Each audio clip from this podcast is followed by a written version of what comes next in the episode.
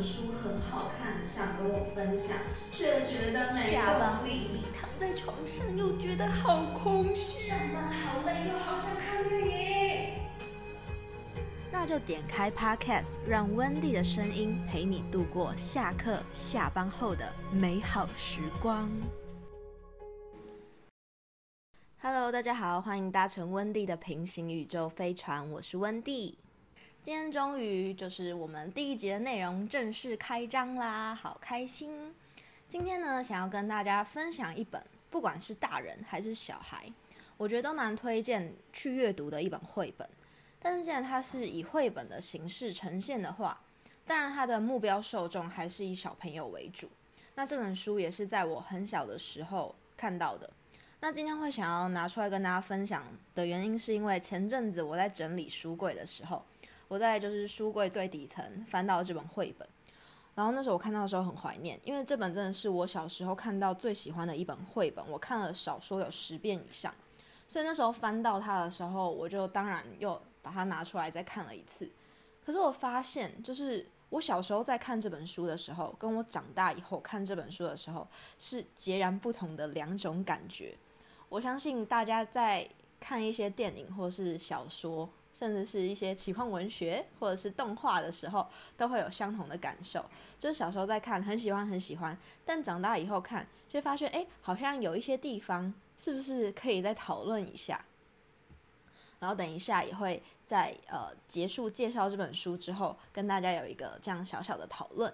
那当然就是要先说一下这本书的书名叫做什么。这本书呢，它的书名很特别，因为它就叫“你很特别”，它真的就叫做“你很特别”，对，就是你很特别。然后是由美国畅销童书作家 Max Lucado 在一九九七年创作的一部作品。一九九七年。跟我同年出生诶，就是已经超级长青的一本绘本，然后到现在我依然还是有看到很多幼稚园老师或者是国小老师会推荐自己的学生去阅读。好，那接下来就用三分钟的时间，简单的跟大家说明一下这本书的内容吧。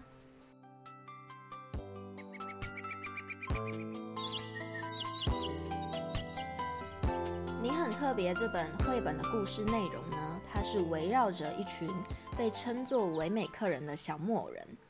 这群小木偶人每天的生活就是去替其他的小木偶人贴上星星贴纸，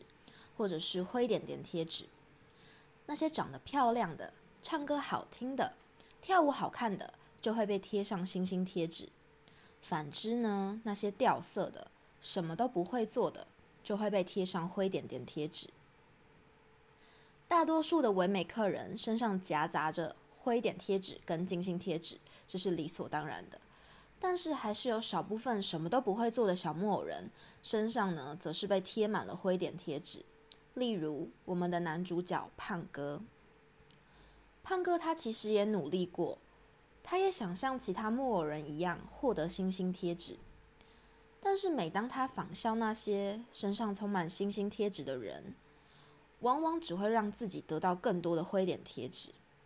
因为不论是跳高还是表演，他什么都做不好，总是摔得四脚朝天。就这样，每次出门身上就被贴上越来越多灰点贴纸的胖哥，开始变得不爱出门了。他心想，反正一出门就只是让身上的灰点增加而已，那就不要出门了吧。直到胖哥遇到了一个身上没有任何贴纸的唯美客人，他的名字叫做露西亚。而且胖哥发现，不是别人不替露西亚贴贴纸，而是那些贴纸才刚贴上去，就会自己掉下来。诶，看到这一点的胖哥觉得好激动哦，他多么希望可以摆脱身上那些丑陋的灰点贴纸，所以他就跑去询问露西亚。露西亚就告诉他：“哎，你其实可以去山丘上找木匠伊莱。耶，伊莱就是创造我们的木匠，也许他可以给你提供一点帮助哦。”所以胖哥呢，他就战战兢兢的来到位于山丘上的伊莱的家。伊莱很快就注意到了畏畏缩缩缩在墙角的胖哥，并且弯下身来将他抱到桌上。胖哥，胖哥，他始终低着头，不敢直视伊莱的眼睛。他甚至觉得这样的自己很对不起伊莱。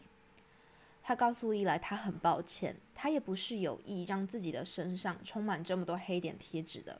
他也努力过了，只是他没想到的是，伊莱却告诉他：“哦，孩子，你不用在我面前为自己辩护。我不在乎其他人怎么想，你也不应该在乎。给你精心或灰点贴纸的人是谁？他们和你一样，都只是唯美客人。胖哥，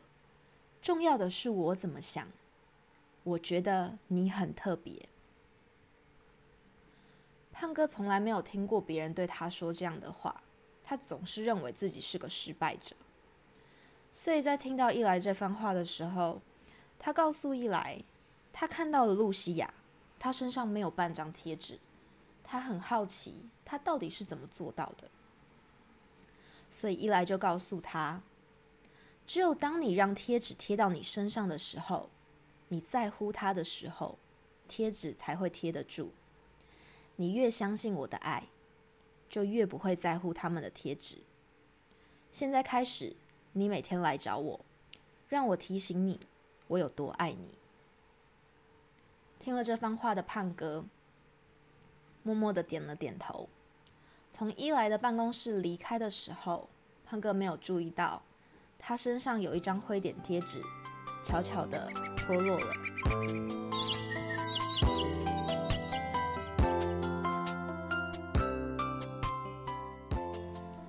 好的，看完这本书以后，大家应该可以很明显的感觉到这本书里面他想要传达的一个意念是什么。嗯，书中这个所谓贴贴纸的这个动作，应该就是现在所谓的贴标签吧，就是为别人贴上诶星星标签或者是灰点标签这样的一个动作。但是我觉得这本书它很有意思的地方，就是它并没有去指责这个贴标签的行为。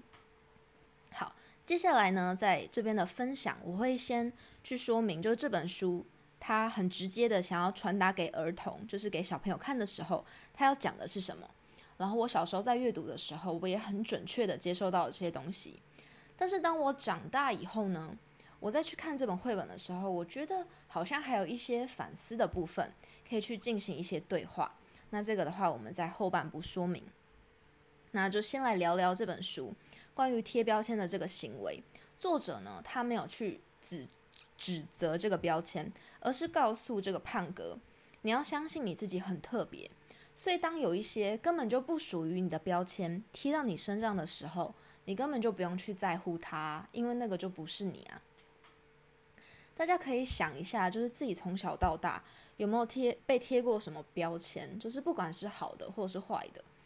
嗯，我觉得被贴好的标签的时候，你可能还不会太反感，可能就只是对它就是一个跟着你的东西。可是当被贴一些没有经过理解就随便贴在你身上的标签的时候，一定会觉得很不舒服。那我讲我自己碰过的，我觉得还蛮有趣的，就是星座它其实就是一个很明显的标签。当然，我们可以去以好玩的心态去相信它。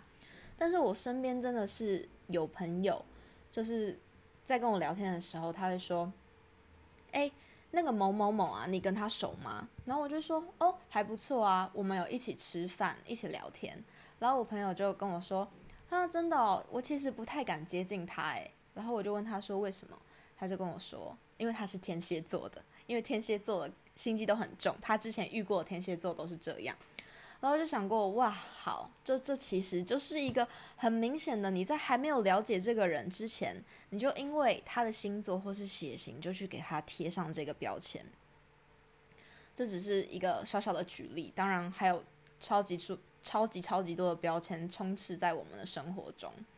我觉得要做到完全的去标签化是完全不可能的，因为这样星座老师、跟血型老师还有观象老师们可是会失业的呀。所以，如果要有系统的说的话，标签呢，它就是一个大数据量化以后，浓缩成某个类型或者是类别，用以归类或者是分类的方式，像是嘴唇薄的人就是薄情，天蝎座就是心机重，B 型就是不合群，诸如此类的。由此可见，我们的生活中就是充斥着这样大大小小的标签。更何况在现在这个资讯大爆炸的时代，我们有那么多的网络讯息要吸收，所以标签就成为一个分类跟归纳的重要元素，像是 IG 的 Hashtag 等等，让我们在搜寻一些我们要的资料的时候，打上一些关键字，就可以很便捷的找到我们要的东西。但是，真的凡事都是一体两面的，这是我一直非常相信的一件事情。我觉得世界上没有什么是绝对的，都是相对存在的。就是什么事情它有好的，就一定有坏的。所以有时候标签它虽然可以便于让我们去分类、去找寻，但是有时候也会成为一把把的利刃。就像很多网络霸凌啊，其实它也是一种贴标签的行为啊。就是在还没有理解那个事情的全貌之前。你就随便留几个言，你觉得没什么，但是那对当事人其实是一个很严重的伤害。所以这个作者呢，他在这本书里面，他就是很早的就告诉这些学龄前的小朋友，可能是要进入国小之前，或者是他要进入到呃国中、高中，甚至是进职场之后，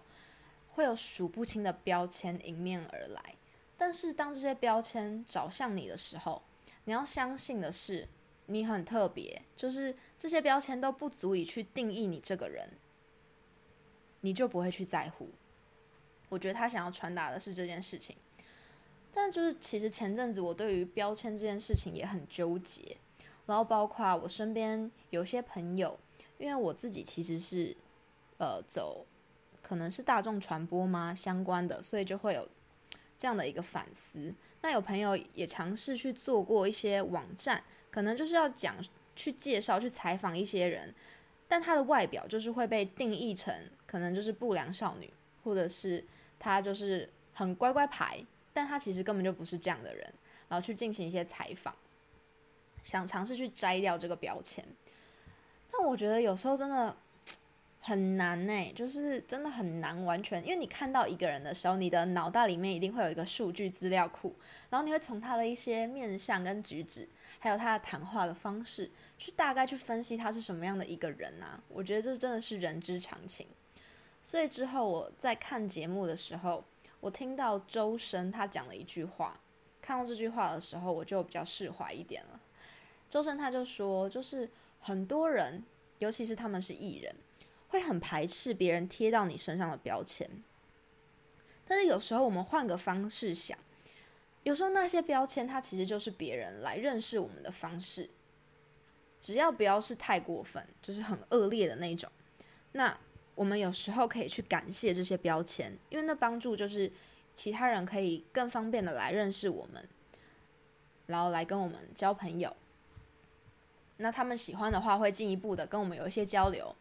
那如果就是不喜欢的话也没关系，但是就是对关于贴贴标签这件事情，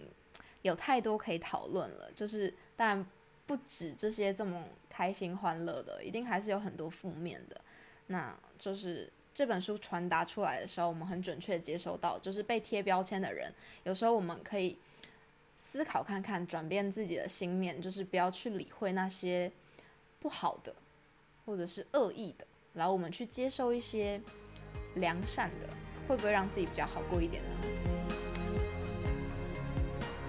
以上呢就是对于你很特别这本书的一些呃阅读跟理解，然后也很希望可以把这本绘本分享给大家。好，然后就是这最后一个部分了，真的很想说说，就是小时候十几岁、十岁以前在看这本书，跟我现在长大了，可能二十岁以后。然后我忽然翻到这本书，看到的时候，真的会有完全不一样的感觉。那我觉得就是一来呢，在这本书里面的角色，他确实就是一个造物者的角色，因为他就是制作这些唯美客人的人嘛。但我就是觉得现在看的话，我可以把它理解成一个信仰，或者是他就是对他就是一个信仰。信仰不一定要是宗教。因为我小时候念这本书给我听的，传达给我的人是我的父母，就是当我在听他们说这个故事的时候，我会很自然的把伊莱这个角色投射成我的父亲跟我的母亲，父亲跟母亲，好专业的讲法，就是我的爸爸跟我的妈妈。但是就是，其实我觉得，如果可以把它当做一个信仰，那也很好。我觉得大家在这个世界，在这个生活中有一个信仰，确实是一件很好的事情。对，因为有时候我们就是在人生路上不免会有一些挫折嘛。那这时候，如果你就自己一个人的时候，很多时候会感觉很无力，然后你会一直自我的反思，然后就一直觉得，哎，好像是都是我的问题，或者是你走不出来这样。那我觉得有时候，如果你身边有这样的一个人，你可以跟他聊聊，然后你也知道，对他就是很理解你，他知道你是什么样的人。那这样的话，我觉得不管是谁都会好一点。那就算没有这样的人也没关系啊，你也可以跟一棵树说，跟一朵花说。如果就是他们是你的信仰的话，我觉得把这些挫折感，或者是你有什么问题，你就说出来，你就不要闷在心里面。但我觉得就是这本书里面胖哥这个角色，其实他是一个很善良的人呢。我觉得有时候善良，他也是一个很好的特质啊。可是，就是当这种隐性的特质在显性的这些才华下面，他就会变得好像看不到。就是像是什么唱歌啊、跳舞，然后很会画画，这种都是显性的。可是有些人他就是这些都不会，可是他就是很善良、很善解人意，然后或者是他很会去调解、很会去解决问题。我觉得这都是一个很难能可贵的部分。那也希望就是没有拥有这些显性特质，但是你拥有这些隐性的宝藏，就是你是一个非常善良、善解人意的人，或者是嗯，你很会分析，我觉得这样也很好。就是大家真的都不要觉得，哎，我好像什么都不会做，好像一无是处的感觉。让我很想分享，我前阵子看了一一部韩剧，叫做《精神病患者日记》。这本哎，这部这部作品我有机会很想跟大家分享，然后在这边先预告一下，很推荐大家去看。我在读这本绘本的时候，我刚好在看那部剧，然后我就有一个 很好的串联，然后我觉得蛮有趣的。好，那这就是今天温蒂船长的一个小分享。那今天是关于绘本的分享，不知道大家喜不喜欢？然后就是也很谢谢大家聆听到这里。那也希望下一期的节目可以很快的与大家见面，谢谢大家。那今天的旅程到这里就告一段落喽，拜拜。